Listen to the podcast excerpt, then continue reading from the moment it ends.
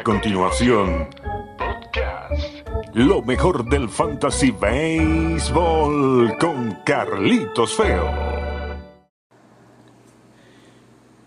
Bienvenidos a la octava entrega de su podcast Lo mejor del Fantasy Baseball con Carlitos Feo.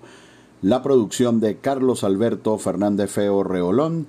Recuerden que además de nuestras redes también pueden escuchar este podcast los lunes 12 y 30 del mediodía a través de dlcb.net.be Radio, la emisora de los hermanos de la Cruz, nuestros buenos amigos, excelentes eh, profesionales.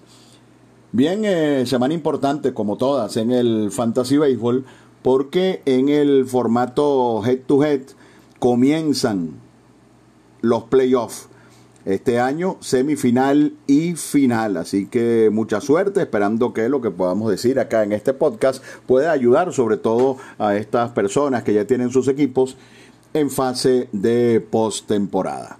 Comenzamos con nuestro esquema, los bateadores más calientes de la semana. Freddy Freeman, un total de 50 puntos, 3 honrones, 13 empujadas. Mucho tiene que ver todo con, con aquel famoso juego que terminó 29 a 9 a comienzos de la semana pasada. Allí aprovechó también Adam Duval. Duval hizo 43 puntos en la semana, de los cuales 28 fueron nada más en ese compromiso. Un, pelotero importante que puede ser tomado para reforzar su ofensiva en las dos últimas semanas. Jamer Candelario de Detroit sigue bateando bien. 42 puntos. Candelario está disponible en casi 40% de los equipos en el sistema Yahoo. Adalberto Mondesi, un pelotero de ocupación 100% como tiene que ser, pelotero integral de fantasy, al fin ha despertado y esta semana hizo 42 puntos, dio 4 honrones y además se robó 6 bases. Definición perfecta de pelotero integral de fantasy. Jared Walsh está jugando todos los días con el equipo de los Angelinos de Los Ángeles y tiene un par de semanas bateando muchísimo. En este último periodo, 37 puntos, producto de 4 honrones y 9 empujadas. Jeff McNeil rebotó un total de 36 puntos. Está día a día, pero se espera que mañana pueda estar de nuevo en acción. El novato de Filadelfia, Alec Bond, 34 puntos y todavía, sorprendente al menos para mí, está disponible en más del 70% de los equipos en el sistema Yahoo y otros dos peloteros de ocupación baja que también tuvieron un rendimiento importante. Tommy La Estela de los Atléticos de Oakland, un total de 32 puntos, y el venezolano Jesús Aguilar, quien también hizo un total de 32 puntos. Esto en lo que se refiere a los bateadores más calientes. Los más fríos, los que están helados en este momento.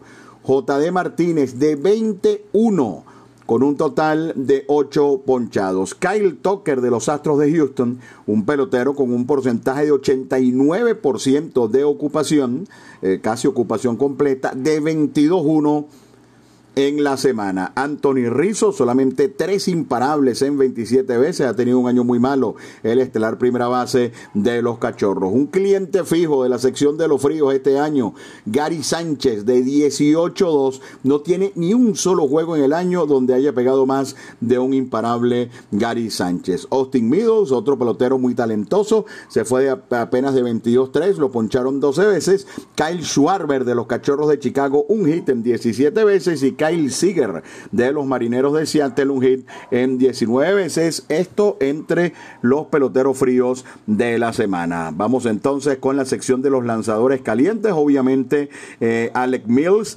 74 puntos en la semana, rematando su faena con el no-hit run de ayer ante Milwaukee. Comenzó muy bien. En la parte media de la campaña muy mal y ahora anda de nuevo muy bien Alec, eh, Mills. Mike Clevinger, 62 puntos, respondiendo a las expectativas, uno de los mejores derechos del béisbol, un total de 62, repito. Lance Lynn, recuperado, venía de un par de semanas malas, 59 puntos. Sixto Sánchez, el nuevo fenómeno del picheo en la Liga Nacional, 57 puntos para Miami, incluyendo un juego completo de 7 innings. Aaron Nola, luego de una mala salida, dos muy buenas, 48 puntos. Chris Bassett, a quien recomendamos la semana pasada, 48 puntos. Luego de un descanso. El descanso lo hizo muy bien y ha regresado por todo lo alto para los Atléticos de Oakland. Y hay un relevista, que esto no ocurre con frecuencia, entre los mejores de la semana. Que, que aparezcan entre los peores es común, porque eh, los relevistas trabajan generalmente un inning, y si les va mal, bueno, ya ustedes saben, blown 6 perdido, más, más el castigo que reciban. Pero entre, entre los mejores de la semana no es muy común verlos, y esta semana aparece el cerrador de Kansas City, Greg Holland, con un total de 47 puntos. Esto entre los lanzadores más calientes. Los más fríos. Colby Allard, wow, menos 36. Michael Fulmer de Detroit, menos 29. Afortunadamente son lanzadores de muy poca ocupación fantasy. Adam Otavino, menos 23. Eh, le echó esa broma a sus propietarios en el béisbol de fantasía, sobre todo en las ligas que utilizan el hold. Adam Otavino tiene una ocupación muy importante, menos 23 en la semana. Chad Cool, menos 22. También un pitcher de baja ocupación. Uno que comenzó la temporada casi en 90%, que va por por 63% en este momento debido a su impresionante inconsistencia. Matt Boyd un total de menos 21. Zach Gallen de repente se vino abajo en sus dos últimas salidas. Sus primeras 23 aperturas de por vida fueron eh, salidas permitiendo tres o menos carreras, pero ha sido vapuleado en sus dos últimos juegos, menos 11 en la semana, un lanzador de ocupación completa. Sonny Gray menos 11 y aparentemente no regresará en este 2020. Eh, y terminamos con dos lanzadores importantes, Kenley Jansen, quien afortunadamente para sus dueños de fantasía, tuvo un par de salvados en la semana y solamente tuvo menos nueve con la palamentazón que le dio al equipo de Houston el pasado día sábado. Y Zach Greinke le fue mala noche ante el equipo de los Dodgers y terminó con un total de menos cuatro puntos. Esto en lo que tiene que ver con los lanzadores fríos. Pasamos ahora a los pitchers que esta semana van a tener un par de aperturas, así que deberían tener buena, buen rendimiento fantasy. El mejor planteamiento para mí, el de Jack Flaherty de los Cardenales de San Luis va ante Milwaukee y ante los Piratas de Pittsburgh. Los cerveceros recibieron un sin hit ni carreras, los Piratas el equipo que menos batea en grandes ligas. Y a pesar de que yo creo que aún no se ha terminado de exigir a fondo Flaherty, ya estamos a dos semanas para terminar la ronda eliminatoria. Los Cardenales están en posición de postemporada y es momento de que Flaherty vaya un poquito más largo y termine de demostrarnos lo estrella que es en las grandes ligas. Trevor Bauer va hoy a otra apertura de siete innings ante los Piratas. Yo lo blanqueó en esta circunstancia y después lanzará ante los Medias Blancas de Chicago. Uno de los lanzadores más calientes del momento, Corbin Burns, le tocará lanzar ante los Cardenales de San Luis y después ante los Reales de Kansas City. Los propietarios de Corbin Burns también pudieran tener una excelente cosecha de puntos esta semana el estelarísimo Clayton Kershaw, incluso con opción de ganar el premio Cy tiene dos muy complicadas salidas, una ante los padres en San Diego y después irá a Field a enfrentar a los Rockies. Solo que en el caso de Kershaw no se voltea para los lados, sencillamente está activo. Carlos Carrasco, dos, dos salidas con excelentes planteamientos también ante los Cachorros de Chicago y los Tigres de Detroit, mientras que José Berríos va a lanzar ante los dos Chicago, primero ante los Medias Blancas y luego ante los Cachorros. David García el chamito de 21 años de edad con todo el potencial para triunfar en las mayores. Los Yankees lo llamaron la semana pasada para tratar de frenar a Toronto y lo logró, lanzando un gran juego. Esta semana David García va ante Toronto y después ante Boston. Boston no le ha podido ganar ni un solo juego este año al equipo de los Yankees. Eh, Dane Dunning, un pitcher muy talentoso del equipo de los Medias Blancas, también puede ser recomendable. Tiene dos salidas, una difícil ante Minnesota y otra ante los Rojos de Cincinnati. Pendientes con el coreano eh, Wang Hyun Kim, quien lo ha hecho bastante bien y reaparece hoy lanzando ante Milwaukee. También tendrá otra salida ante los Piratas de Pittsburgh. No son recomendables. Madison Bungarner, después de la lesión, está igualito, prácticamente no puede tirar la pelota más allá de 87, 88 millas y está siendo fácilmente descifrado. Bueno, va ante los Angelinos y ante Houston.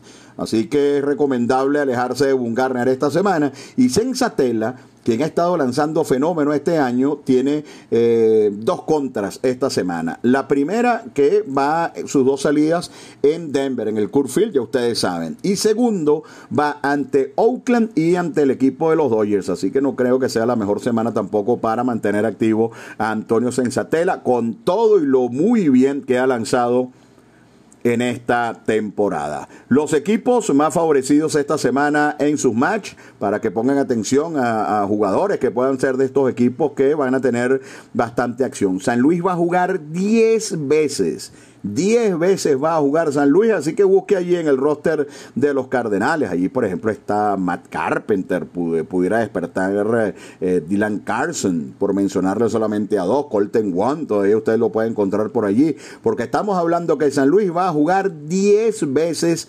esta semana, 5 ante Milwaukee y 5 ante los Piratas de Pittsburgh. Los Marlins van a jugar 8 veces una ante Filadelfia, tres ante Boston y cinco ante los Nacionales. Y ustedes saben que los Nacionales, después de Scherzer y Corbin, es muy poco lo que tienen en su cuerpo de lanzadores. Hay alguien como Jesús Aguilar, con muy poca ocupación fantasy, puede ser realmente recomendable. Los Dodgers y su carro de leña van a jugar cuatro veces en el en el Curfield, los Atléticos de Oakland van a jugar ante Seattle, van también a Colorado y ante San Francisco. Así que en Oakland también puede haber una buena cosecha, mientras que los Nacionales, eh, eh, perdón, los Reyes de Tampa Bay van a tener dos juegos ante los Nacionales y cinco ante el equipo de los Orioles. Eh, el equipo con peor planteamiento de calendario. Esta semana los Cachorros de Chicago solo van a jugar cinco veces distribuidos entre dos equipos con gran picheo como los Mellizos de Minnesota y los Indios de Cleveland. Estás escuchando lo mejor del Fantasy Baseball con Carlitos Feo. Esa voz que escucharon allí la de mi compañero de años en el circuito radiofónico de los navegantes del Magallanes, gran locutor, mi hermano Víctor Córdoba Oramas. Están escuchando el podcast Lo mejor del Fantasy Baseball con Carlito Feo, la producción de Carlos Alberto Fernández Feo Reolón. Recuerden que pueden sintonizarlo también los lunes 12 y 30 por dlcb.net.be.radio, la emisora de mis buenos amigos los hermanos de la Cruz.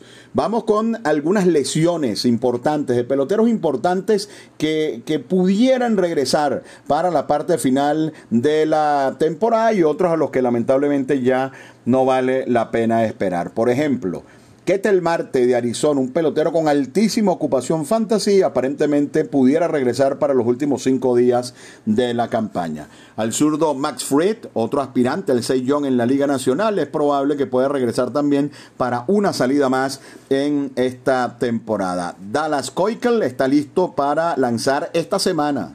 Así que pendientes con Keuchel, jueves o viernes estará en el box de nuevo Dallas Keuchel. Sonny Gray tres salidas seguidas muy malas, era obvio que había algo malo, está lastimado, él dice que él cree que puede regresar antes de que termine la temporada, pero con Cincinnati, con poca opción es probable que ya tengamos que despedirnos de Sonny Gray y dejarlo libre, no es mala opción. Tanto Nolan Arenado como Julieski Gurriel tienen lesiones día a día, deben estar jugando mañana.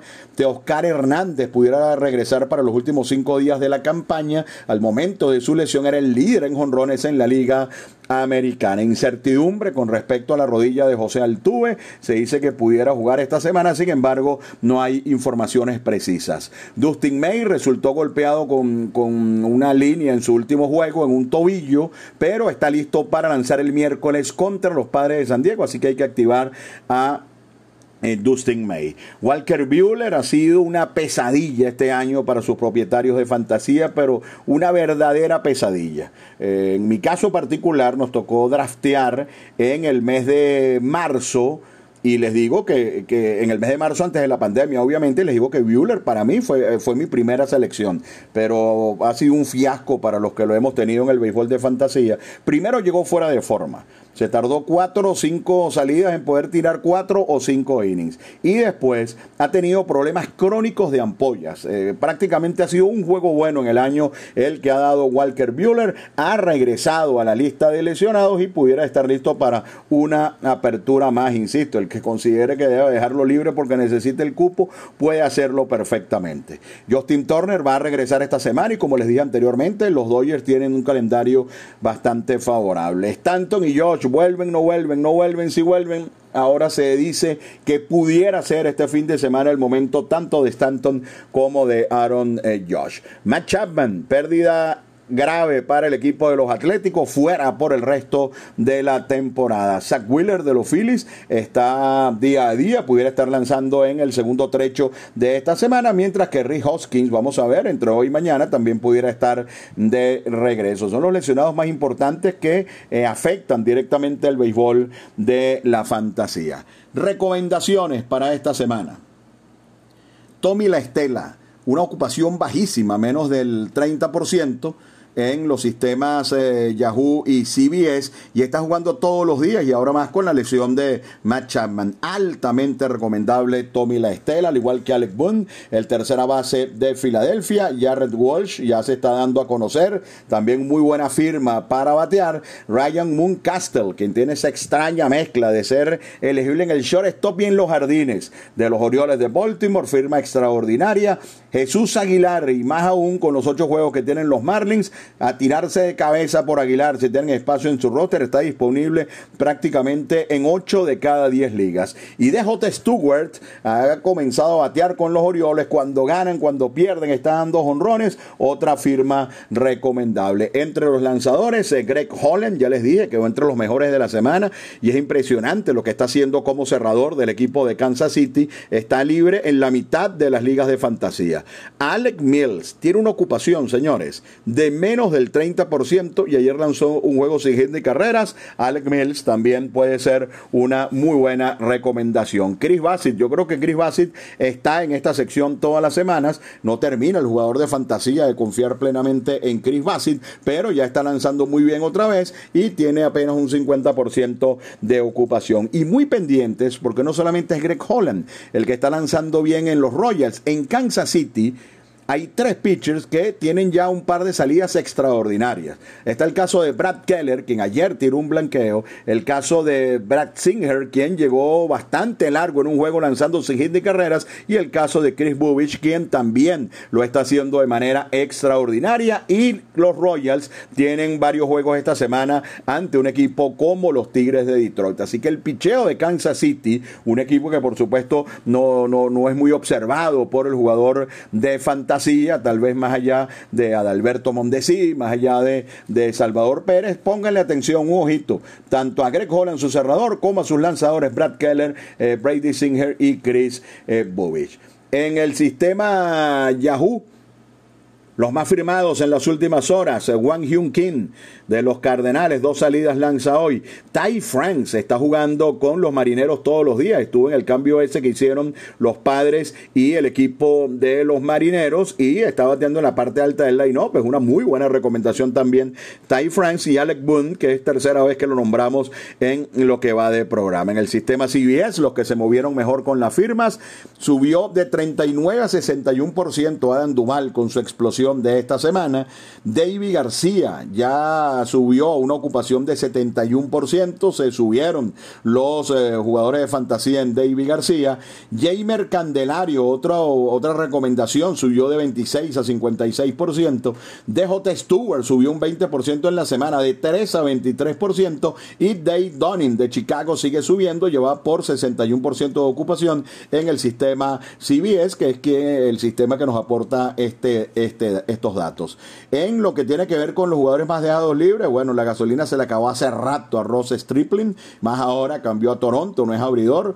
Eh, fue dejado libre en 11% de los equipos y otros dejados libres en alto porcentaje eh, son el zurdo Peterson de los Mets, Ryan Dobnak, otro a quien parece haberse acabado la gasolina de los mellizos, y Dylan Carlson, un novato importante dentro de la organización de los Cardenales, pero pudiera ser firmable, como son las cosas Carlson. Esta semana, insisto, 10 juegos tienen los Cardenales de San Luis. Estos fueron los más dejados libres en el sistema CBS entre los jugadores que están en play. Eh, por supuesto, Matt Chapman, Anthony Santander, Eric Hosmer, eh, Jesse Winker, Sonny Gray, entre los que no van a regresar este año, encabezan ese porcentaje. Y un par de preguntas de nuestros oyentes ya para finalizar.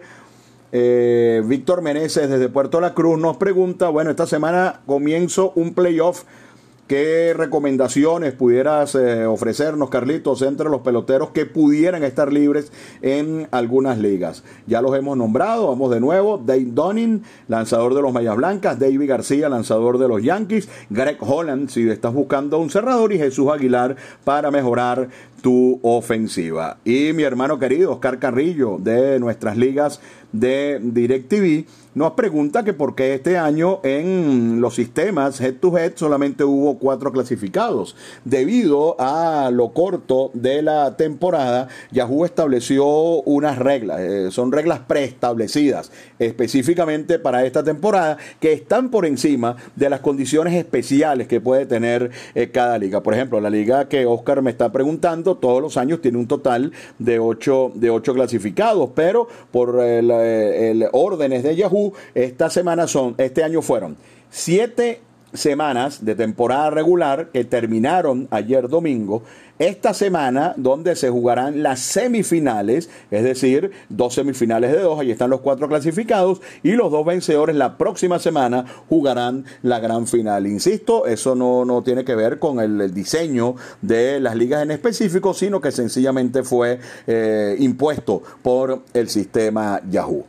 De esta manera, mis amigos, llegamos al final de otra entrega, la número 8 de su podcast, Lo mejor del Fantasy Baseball con Carlitos Feo. Recuerden, 12 y 30 por dlcb.net.be.radio, la emisora de los hermanos de la Cruz. Estará al aire este podcast. Nos despedimos con Carlos Alberto Fernández Feo Rebolón en la producción les habló Carlito Feo y en lo que se refiere al tema del Fantasy Baseball será hasta la próxima semana. Y hasta aquí, Podcasts.